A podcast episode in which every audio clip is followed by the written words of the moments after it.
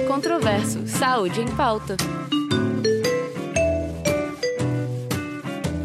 Bom dia a todos. É, é um prazer tê-los aqui no Espaço Conhecimento.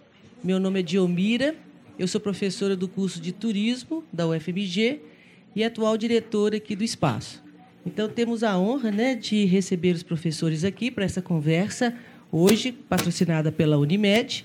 E para moderar esta mesa, temos o doutor Newton. Então, sejam muito bem-vindos e esperamos vocês sempre aqui na nossa casa. Obrigada. Bom dia a todos. É um prazer estar novamente aqui no Espaço Cultural do FMG para discutir um tema tão relevante quanto esse que vai ser discutido daqui a pouco sobre é, falar sobre depressão e ansiedade na contemporaneidade. É, antes de apresentar o Dr. José é, João Nogueira e o José Carlos, João Carlos, né, é, só para contextualizar a questão da depressão e da ansiedade, é, são transtornos afetivos que acompanham o ser humano desde sempre. Né? De acordo com dados da Organização Mundial de Saúde, Estima-se que em cerca de 300 milhões a 340 milhões o número de pessoas acometidas por esse problema em todo o mundo. Né? E dados do Ministério da Saúde estimam em cerca de 5,8% a 6% da população brasileira, é, o que significa em torno de 11 milhões de brasileiros acometidos por esse, por esse problema. Então, assim, é um problema extremamente relevante do ponto de vista de saúde, né, como um todo, né? É, e a gente vai ter a honra de ter ao nosso lado aqui o Dr. José Nogueira de Saneto, médico graduado em medicina pela UFMG, com especialização em, em psiquiatria e, e, uma formação é, em psicanálise, que ele atua há muitos anos. E à minha direita, o Dr. João Carlos Martins, também é egresso da Faculdade de Medicina da UFMG, com formação em clínica médica e depois é, se tornou psicanalista nas últimas duas décadas aproximadamente. Né? É, eu não poderia deixar de agradecer de forma específica aos médicos cooperados da Unimed BH e os seus colaboradores, né, que mantêm o Instituto Unimed, é, Instituto Cultural da Unimed BH, que é o maior programa de incentivo cultural pessoa física do Bahia, de acordo com dados do Ministério da Cultura. Né? É, não posso deixar de agradecer ao FMG, né, em especial à Faculdade de Medicina, da qual nós três somos egressos, né? E essa, esse bate-papo aqui hoje não deixa de ser, de certa forma, uma retribuição né, que nós temos com essa tão importante instituição de ensino do país, que é a Faculdade de Medicina da UFMG. Né? É, eu quero comentar que é, nós não temos, nenhum de nós três, qualquer conflito de interesse com a indústria farmacêutica ou de equipamentos. Né? É, e, em seguida, é, eu vou convidar, depois da exposição do professor Dr. Zé Nogueira e do João Carlos, a audiência para um bate-papo é, sobre o assunto. Eu falo audiência porque é, não só a plateia que está aqui presente, mas tá, esse, bate-papo está sendo transmitido através das mídias é, eletrônicas. Pode ser que surjam também algumas perguntas de casa. Então, eu vou é, dar a palavra ao doutor João é, Zenogueira de Saneto, que vai ter em torno de 20 minutos para comentar sobre a depressão e ansiedade na contemporaneidade. Bom dia a todos. É, eu queria começar. É, primeiro, eu acho que você foi muito muito explícito com a, com a questão da universidade, mas eu queria comentar um fato que eu acho que ele é, é, é, é essa, essa, essa porcentagem mundial que, que você falou, né? ela é muito maior, porque nada aparece. E eu trouxe um exemplozinho clínico é, simples. Eu tinha um consultório aqui na Avenida Afonso Pena, no 16º andar. E eu chegava por volta de sete e meia da manhã, no, normalmente. E uma manhã, na hora que eu cheguei, cumprimentei o pessoal, tal, os porteiros, tipo uma senhora encostada na parede. Eu apertei o elevador, o chamado do elevador, e, e ela, essa senhora virou para mim e falou assim: O senhor vai para onde? Eu falei: Eu vou para o 16 andar. Ela falou: graças a Deus, eu tenho uma meia hora que eu estou aqui, não consigo ninguém que passa do décimo andar. Eu falei, então a senhora vai comigo, com o maior prazer. E ela entrou no elevador e falou assim, mas eu morro de vergonha disso. Não falo isso para ninguém. E, e eu falei, pois é, mas nós podemos subir. Não, eu tenho horror dessa caixa. Eu sozinho não fico dentro disso de jeito nenhum. E eu disse para ela, falei olha, é, a senhora tem essa dificuldade e eu acho que isso é muito mais frequente, não só com relação ao, ao elevador, né? porque a, a, a, todos nós temos uma fobia. É medo de barata, é medo de aleluia, é medo de lagartixa, de cobra e coisas. Ainda brinquei com ela e falei assim, eu tenho uma também. O meu é de crocodilo. Por isso que eu não vou à África, de jeito nenhum. E, eu tenho muito medo de crocodilo. É, é, é um animal, é, é, o único sáurio que per, perdura até hoje. Né? Os outros todos foram eliminados. Isso segundo os, os antropólogos, sociólogos, essa coisa toda. Então, eu acho, acho interessante porque o índice de pessoas que não têm conflito, a gente deve ser muito pequeno. É, eu acho que só no cemitério a gente encontra né, essas pessoas. Então, é, é uma, é, é, é eu acho a psiquiatria, é, a, gente, a gente medica, a gente, a gente cuida desses, dessas, desses sintomas, né, que eu acho que ninguém nunca deixou de ter uma angústia uma depressão por uma perda, uma coisa reativa. Né? Então, é, é, eu coloquei essa, essa coisa para entrar e eu trouxe um materialzinho escrito, uma produção que eu gostaria de ler para vocês, aonde é, é, duas, duas situações é, clínicas do meu consultório é uma vinheta clínica. Em uma sessão de análise, um analisante me diz: estava na varanda da minha casa, com vista para o horizonte do pôr do sol, quando minha mulher se aproximou e disse: Em que você estava pensando? Vi que estava distante. E eu disse, paciente, né? Realmente pensava que tantos e tantos anos atrás não havia nada ali e que alguns bandeirantes se embrenhavam até certo ponto errantes, enfrentando o desconhecido em busca de alguma coisa. Não sei o que, embora a história diga que eram pedras preciosas. Então ele disse, ela, a mulher dele disse, é verdade, homens corajosos aqueles. Nesse momento, eu falei ao interrompê-lo, cortando a sessão. Então ela te chamou de covarde? Um corte que emprestou consequências, com certeza. Uma outra vinheta. Um paciente relatava a sua, esse sua é em negrito, que era dele mesmo, a propriedade, a sua depressão com a qual lhe dádiva. Essa, essa, eu lidava com dádiva.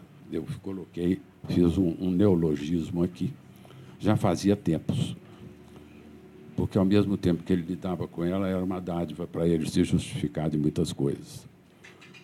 Eram antidepressivos e terapias com diversos relatos de suas tentativas de resolver essa situação, inclusive com ideias suicidas e todo um séquito de fracassos e interrupções em suas tentativas de buscar alguém que o ajudasse a se curar da monotonia da sua vida. Eu perguntei: qual é a sua parte nessa história? Tem algo de seu nisso tudo? Além de colecionador, você faz algo mais em sua vida? Ele diz: colecionador? Eu não falei disso. Eu respondi: colecionadores, fracassos, frustrações. Por favor, volte amanhã. Mas eu não tenho dinheiro. Ok, te espero amanhã. E ele voltou. Aí eu pego uma coisa muito bonita que eu achei. Os problemas do mundo possivelmente não podem ser. Está baixo ainda? Então aumenta aqui. Os problemas do mundo. Vê se melhora. Os problemas do mundo possivelmente não podem ser resolvidos por céticos ou cínicos, cujos horizontes se cingem às realidades óbvias. Precisamos de homens capazes de sonhar com coisas que nunca existiram. John Fitzgerald Kennedy. Então, é, os conceitos de coragem e corte é, me levaram a buscar autorização em Freud e Lacan para o seu desenvolvimento, de maneira que, isoladamente, não fariam sentido. Portanto, tenho que me responsabilizar por essa transgressão, mas estou bem amparado para essa articulação, pelo que peço consideração. É. Freud, em seu texto A Significação Antitética das Palavras Primitivas, é, de 1910, da Standard Edition, páginas 141 a 146, nos autoriza, com belíssimo rigor, a, a colocar os conceitos de coragem e covardia como par de opostos, como claro e escuro, é, forte e fraco, e assim por diante. É, sendo que um só existe em função do outro e vice-versa. Inclusive, Freud faz o paralelo com os sonhos, essa formação do inconsciente como os atos falhos e os ditos espirituosos, razão de nosso ofício, onde a negação não existe senão como afirmação. Se verificarmos nos dicionários, conferimos essa, essa assertiva, e então coragem e covardia, assim como desejo e gozo, são pares de opostos. Com a realidade unívoca da psicanálise ou do inconsciente pelo corte que sua descoberta produziu, não dá para manter coragem e covardia, nem desejo e gozo, mas coragem ou covardia e desejo ou gozo. Isto leva a desejo do lado da coragem e gozo do lado da covardia, cortados pela faca ou bisturi da intervenção do analista no procedimento que realiza a experiência psicanalítica. Gostaria, por fim, de trazer, na autorização de Lacan para essa exposição, três textos que pude trabalhar exaustivamente que me proporcionaram imenso prazer por revelar o Lacan verdadeiramente freudiano em seu retorno a Freud e seu desenvolvimento posterior coisa freudiana, a psicanálise e seu ensino, e muito especialmente da psicanálise e suas relações com a realidade. Seguramente uma aposta de risco, mas que valeu a pena. Repassar o projeto de Freud de 1895, é, as três feridas narcísicas do mal-estar na civilização e a banalização em nossa atualidade da violência, da corrupção, do sexo, etc. Em tempo o paciente da primeira vinheta construíram um mundo imaginário que dominava em pensamento, mas era inibido na ação. Era possível viver uma vida sem riscos e gozando, aí vivera, até comodamente, num certo isolamento narcísico, capturado numa imagem, imagem ideal de si e sustentando um pobre laço social.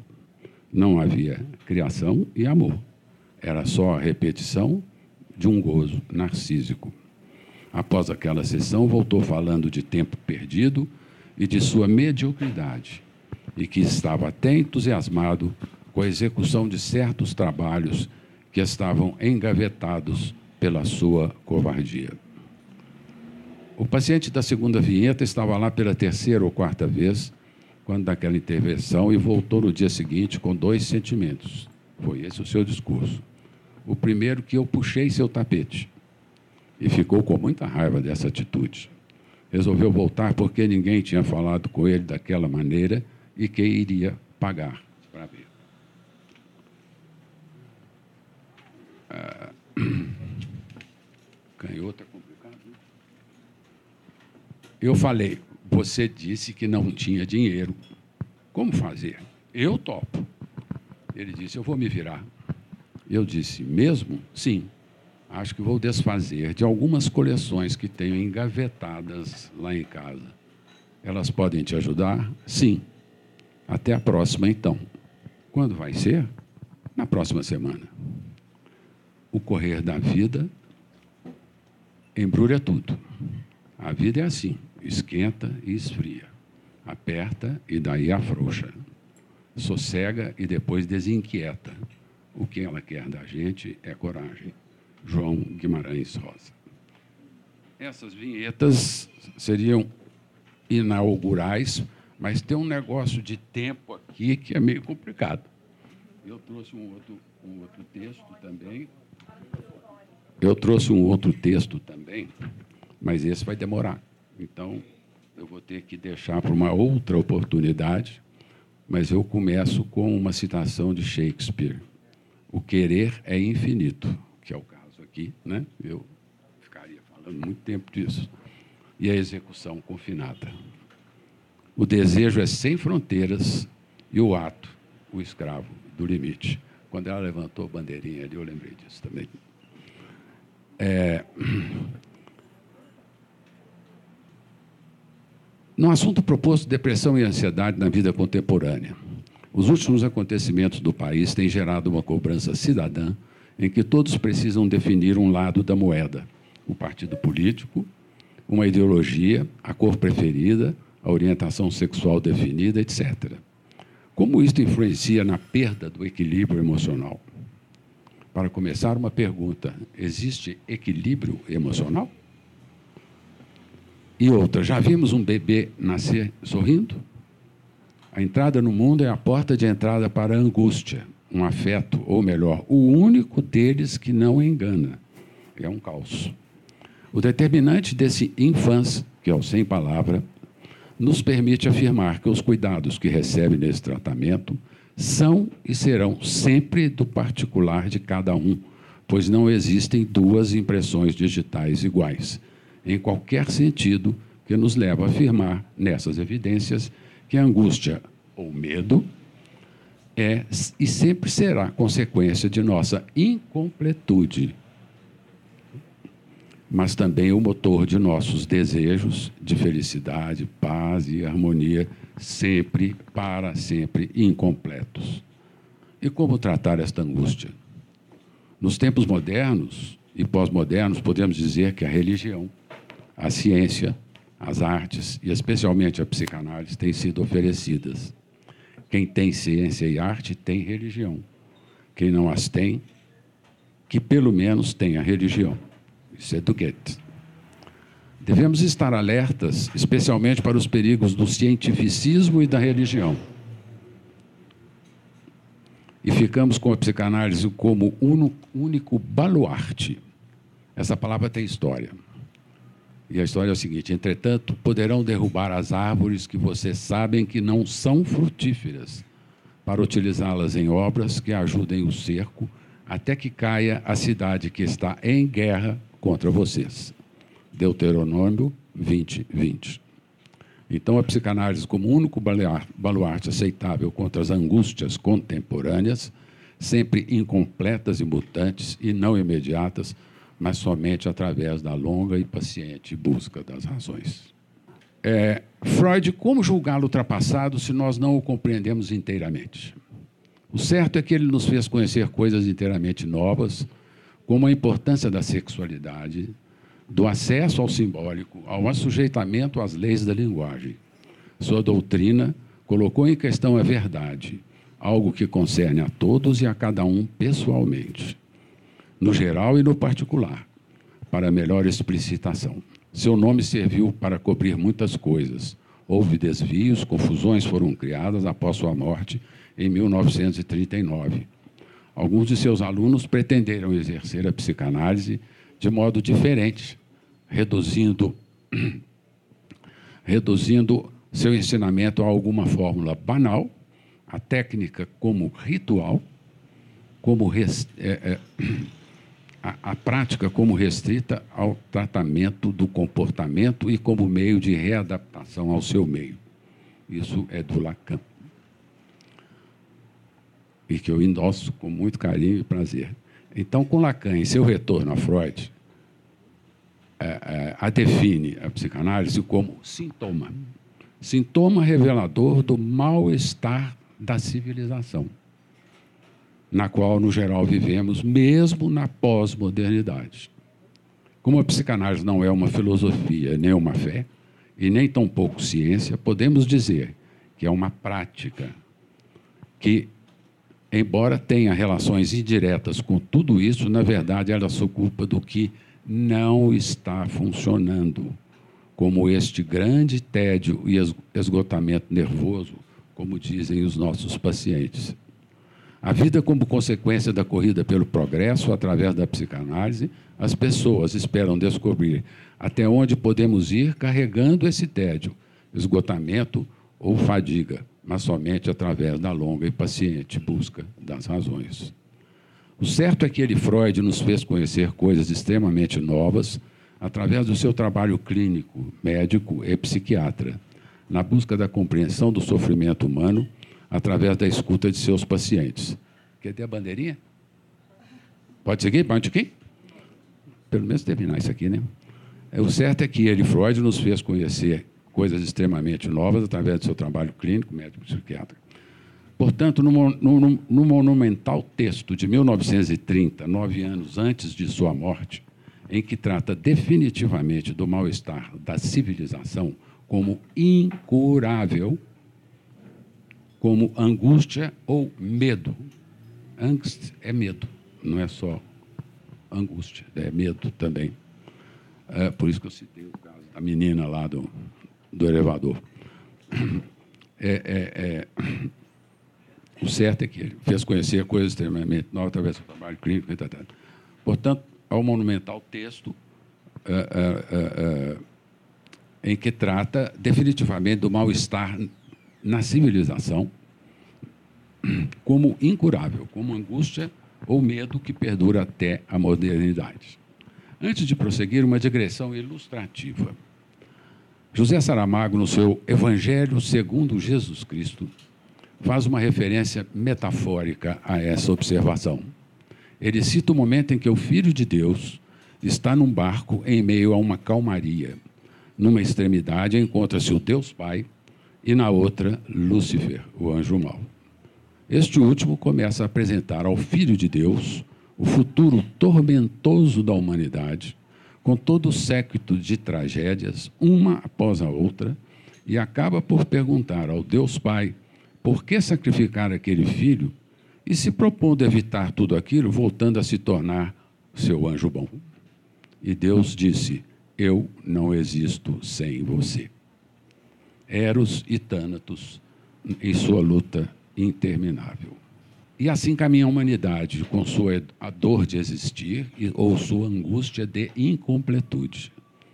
Então, a psicanálise é uma prática que ocupa do que não está funcionando, mesmo nessa atualíssima pós-modernidade. A construção desse traço será comentada na conclusão final, se é que ela existe, mesmo no tempo lógico de Lacan.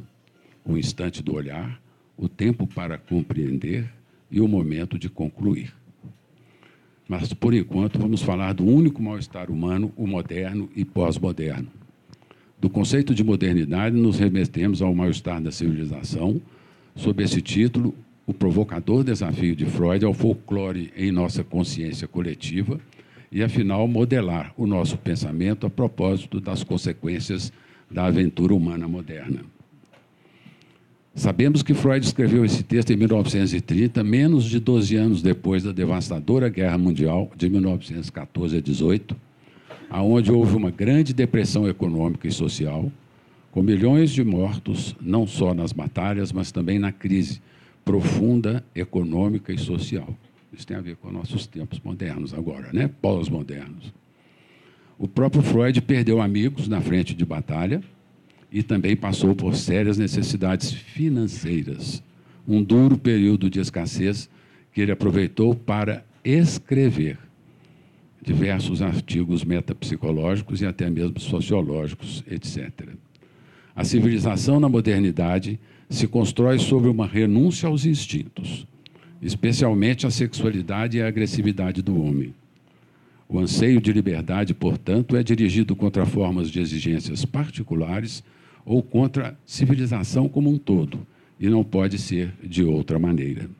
Os prazeres da vida civilizada, Freud insiste nisso, vêm num pacote fechado, com os sofrimentos, a satisfação com o mal-estar, a submissão com a rebeldia. Para não exagerarmos em pontuar todas as ambiguidades, podemos dizer: nossa hora é de é da desregulamentação. O princípio de realidade hoje tem de se defender no Tribunal de Justiça, onde o princípio do prazer é o juiz que, está que a está presidindo. A ideia de que há dificuldades inerentes à natureza da civilização que não se submeterão a qualquer tentativa de reforma parece ter perdido sua prístina antiga, né? É, é, é, obviedade. A compulsão e a, a, e a renúncia forçada, em vez de exasperação, necessita converter-se numa injustificada investida contra a liberdade individual. Você ganha alguma coisa e, em troca, perde alguma coisa.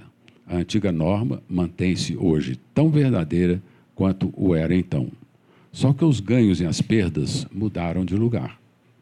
Os homens e as mulheres pós-modernos trocaram um quinhão de possibilidades de segurança por um quinhão de felicidade. Os mal-estares da modernidade provinham de uma espécie de segurança que tolerava uma liberdade pequena demais na busca da felicidade individual. Os mal-estares. É, é, qualquer valor só é um valor graças à perda de outros valores é, que se tem de superar a fim de obtê-lo. Entretanto, você precisa mais do que mais falta. Os esplendores da liberdade estão em seu ponto mais brilhante quando a liberdade é sacrificada no templo da segurança. Quando é a vez de a segurança ser sacrificada no templo da liberdade individual, ela frustra muito do, do brilho da antiga vítima. Ainda tinha um complementozinho, mas não vai ter, não. Em ambos os casos, a felicidade, a felicidade só sobra. Voltando a Freud, estamos supondo, assim, que podemos extrair intenso deleite de um contraste e muito pouco de um estado de coisas. Porque o que chamamos felicidade vem das preferivelmente repentinas satisfações represadas, até um alto grau e, por sua natureza, só é possível como fenômeno episódico. Sem dúvida, liberdade sem segurança não assegura mais firmemente uma provisão de felicidade do que segurança sem liberdade. Non liquid, não liquidado. Podemos estar felizes na vida, mas não podemos ser felizes. Obrigado,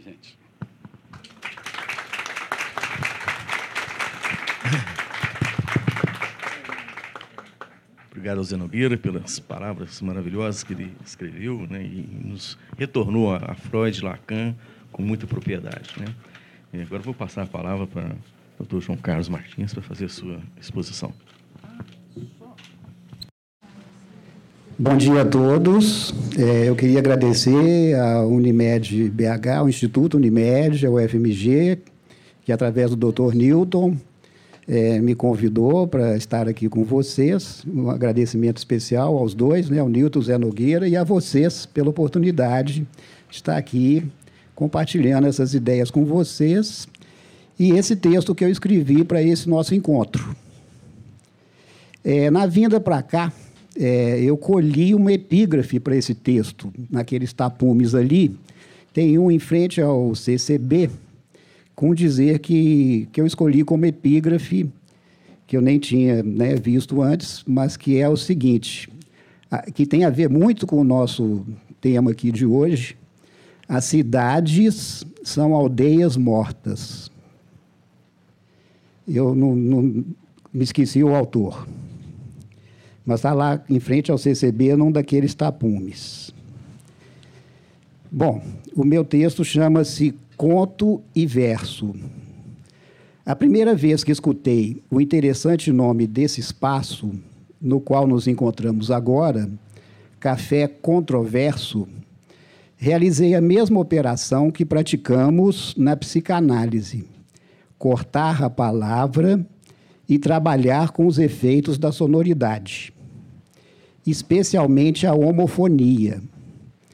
Assim cortei a palavra controverso, controverso, e escutei, já sobre a influência do tema de hoje, conto e verso.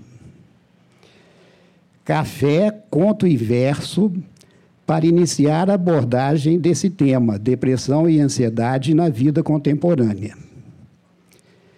Estimulado, então, pela mineiridade que o café reclama, eu vou começar pelo verso e convocar o poeta itabirano Carlos Drummond de Andrade com o poema Sentimento do Mundo. Tenho apenas duas mãos e o sentimento do mundo mas estou cheio de escravos. Minhas lembranças escorrem e o corpo transige na confluência do amor. Quando me levantar, o céu estará morto e saqueado, eu mesmo estarei morto. Morto meu desejo, morto o pântano sem acordes.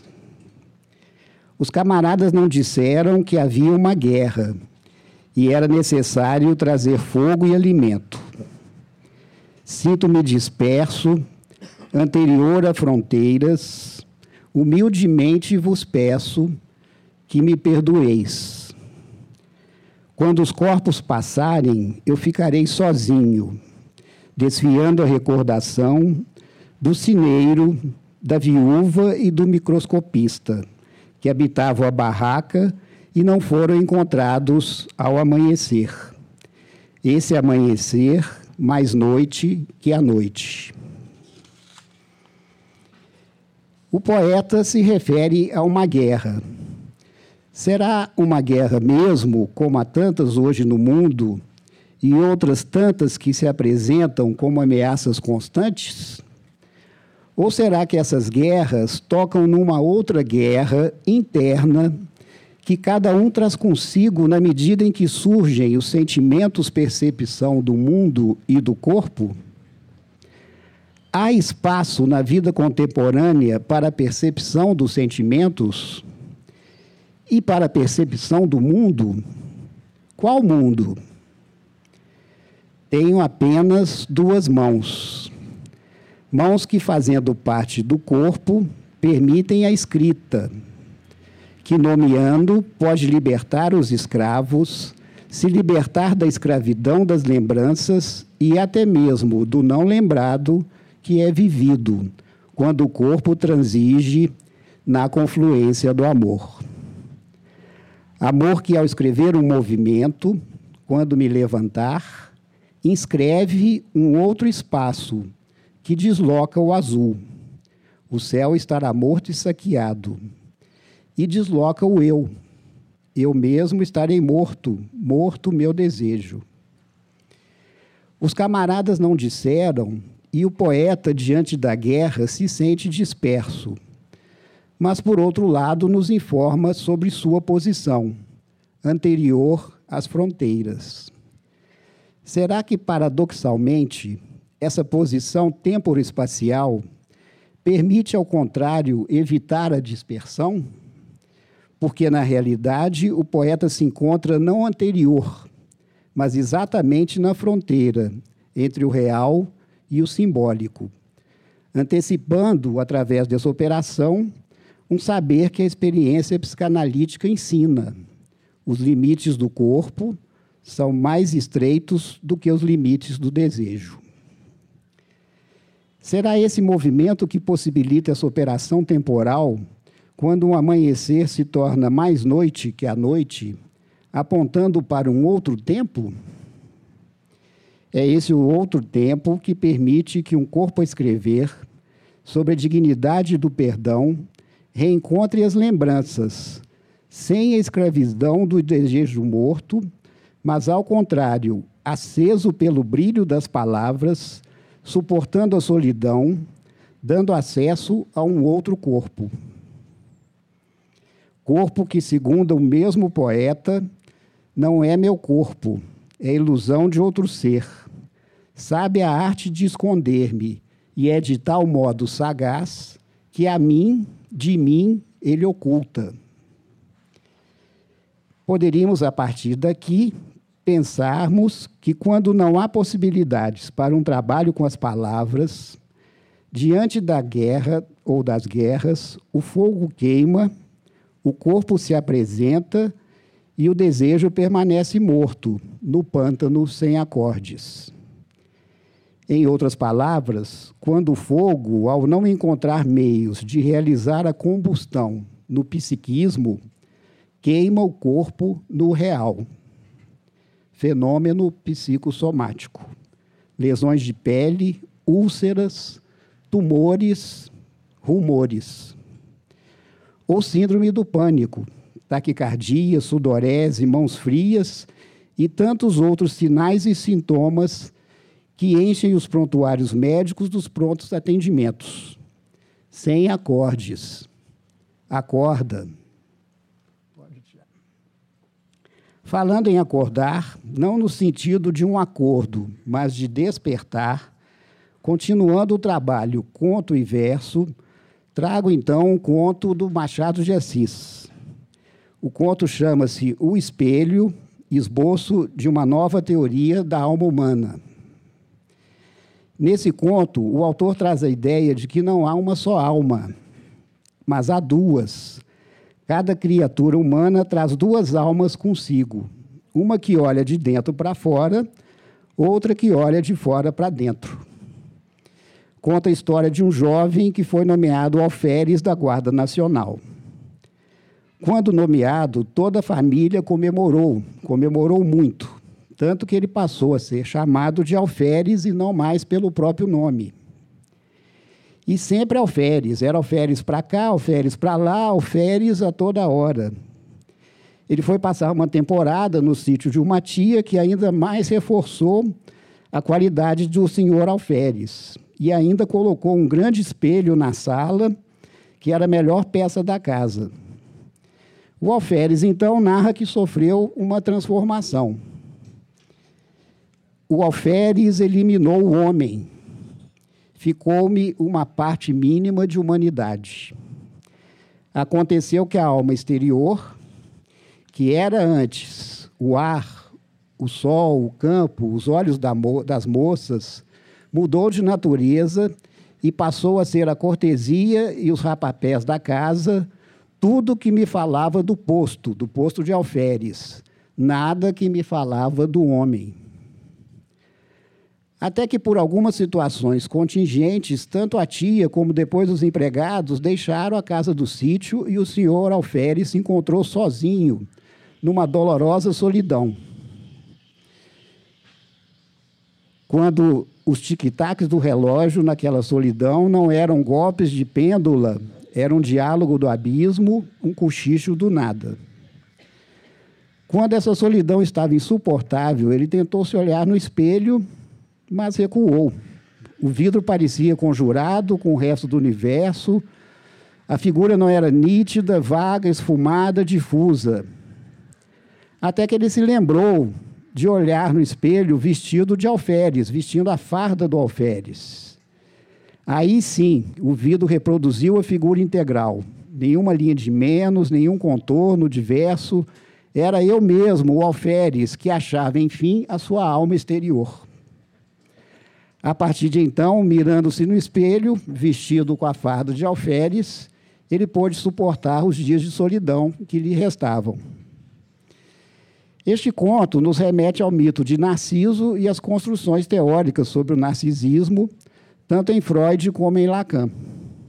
O narcisismo é estruturante, mas ao estruturar o sujeito, inaugura uma divisão fundamental entre a imagem totalizadora do espelho e aquele que se mira. No mito grego, Narciso, cuja beleza desafiava os próprios deuses, para matar sua sede, aproximou-se da fonte de Téspias. Ao debruçar-se sobre as águas límpidas, viu sua imagem refletida naquele espelho d'água. Ficou imobilizado, apaixonado pela própria imagem.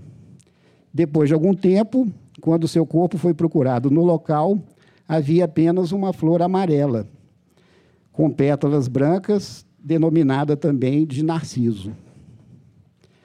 Tanto no mito quanto no conto de Machado de Assis, chamam a atenção a intensidade da captura do sujeito pela imagem, levando a efeitos desastrosos.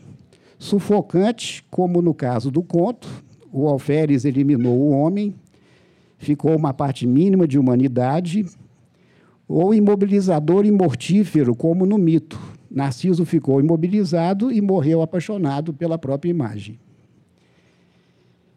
Finalmente, chegamos no momento de transformar o tema do nosso encontro, depressão e ansiedade na vida contemporânea, numa pergunta: há na vida contemporânea características que possam contribuir para o surgimento da depressão e da ansiedade? Então, eu trouxe aqui alguns pontos que podem servir de caminhos para a nossa reflexão e que, ao mesmo tempo, se entrelaçam, de alguma forma, com, tanto com o conto de Machado de Assis como com o poema do Carlos Drummond. Projeta para mim, por favor. O primeiro ponto que eu trago um novo modelo de espelho. Nem a farda e atributos do alferes, nem o espelho de Narciso, mas um espelho disperso e sutil, constituído pelas telas dos computadores, dos celulares, dos smartphones, televisões, etc. Será que eles não realizam, de alguma maneira, o mesmo tipo de captura imaginária, isolando as pessoas, diminuindo o convívio social e a prosa, resultando assim em menos contos diversos? Não há conversa, apenas os olhos pousados sobre te as telas, como que buscando avidamente uma imagem nova, uma notícia boa, saciar uma sede desenfreada de não se sabe o que nem para quê? O segundo tópico é a facilidade e a velocidade de acesso às informações. News fake news, news de todo jeito e a toda hora. Uma avalanche de imagens e sentido que pode fazer com que se perca os sentidos. Tonteiras, náuseas, mal-estar. Uma citação de uma poeta portuguesa. Se eu perder o fio dos diferentes acontecimentos que dão aspecto à minha vida, o seu ar, área, área, aridez, raridade, as imagens múltiplas e rotineiras do mundo asfixiam-me e perde-se a vida, os elos, as evoluções e contradições do meu respirar. Surge por isso um novo paradoxo pós-moderno. Apesar do, do avanço tecnológico que nos permitiu esse acesso muito mais fácil e rápido à comunicação, as pessoas estão mais tristes e solitárias. O tópico seguinte é estética ultrapassando a ética. Talvez seja por tudo isso que as pessoas busquem a cada vez mais, como o alferes do conto de Assis, a alma exterior, cultivando em excesso a beleza física em detrimento de valores morais e éticos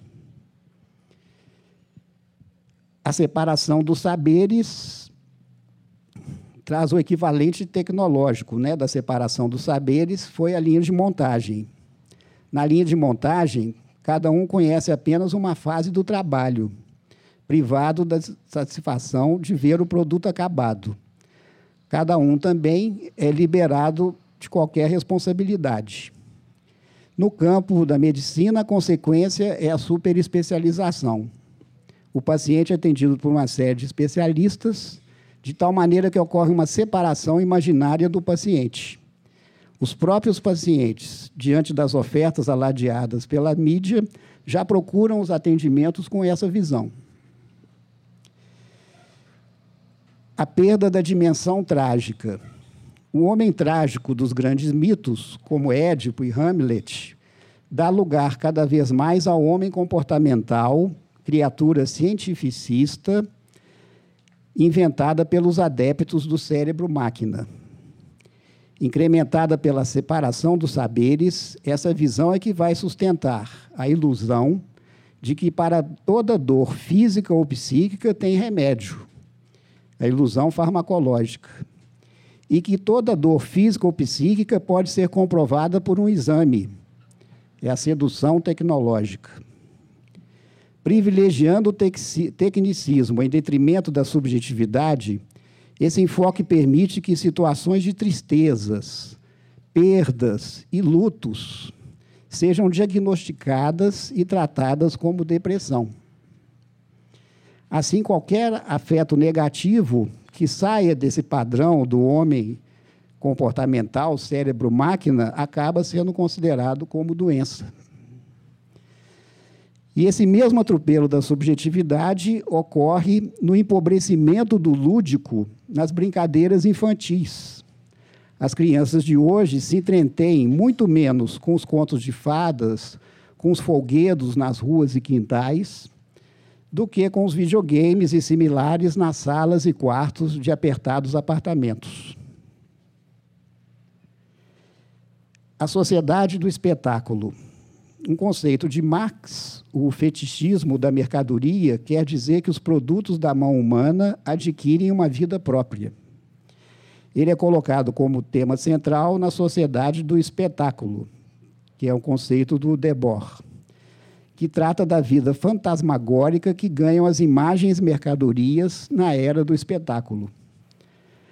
Até mesmo as tragédias que ocorrem no mundo atual são transformadas em imagens mercadorias e transmitidas como espetáculos em tons dramáticos ao vivo e a cores afetos, sexualidade, saúde, educação e até mesmo a morte tornam-se mercadorias e entram nessa série.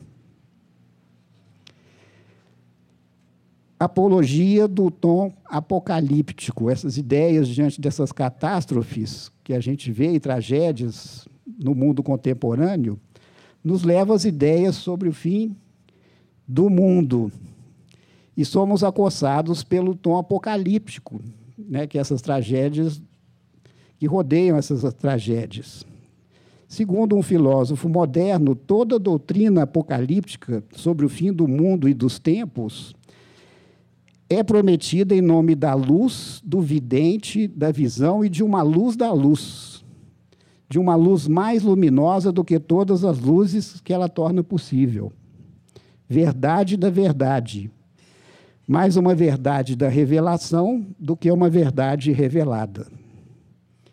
A essa visão, podemos contrapor uma única frase daquela poeta portuguesa. A minha participação na luz é uma pergunta. E, finalmente, a crise da democracia liberal. Sopram ventos malignos do planeta azul. Nossas vidas titubeiam no turbilhão de múltiplas crises. Existe, porém, uma crise ainda mais profunda que tem consequências devastadoras sobre a incapacidade de lidar com as múltiplas crises que envenenam nossas vidas. A ruptura da relação entre governantes e governados. A desconfiança nas instituições, em quase todo o mundo, deslegitima a representação política e, portanto, nos deixa órfãos de um abrigo que nos proteja em nome do interesse comum. Não é uma questão de opções políticas de direita ou esquerda. A ruptura é mais profunda, tanto em nível emocional quanto cognitivo. Trata-se de um colapso gradual do modelo político de representação e governança. Isso é uma citação de um autor que chama-se Castells. Tenho apenas duas mãos. Posso encontrar meios para escutar meus sentimentos e subverter meu antigo sentimento do mundo. inventar novos caminhos e cores para a vida, até, quem sabe, escrever contos e versos.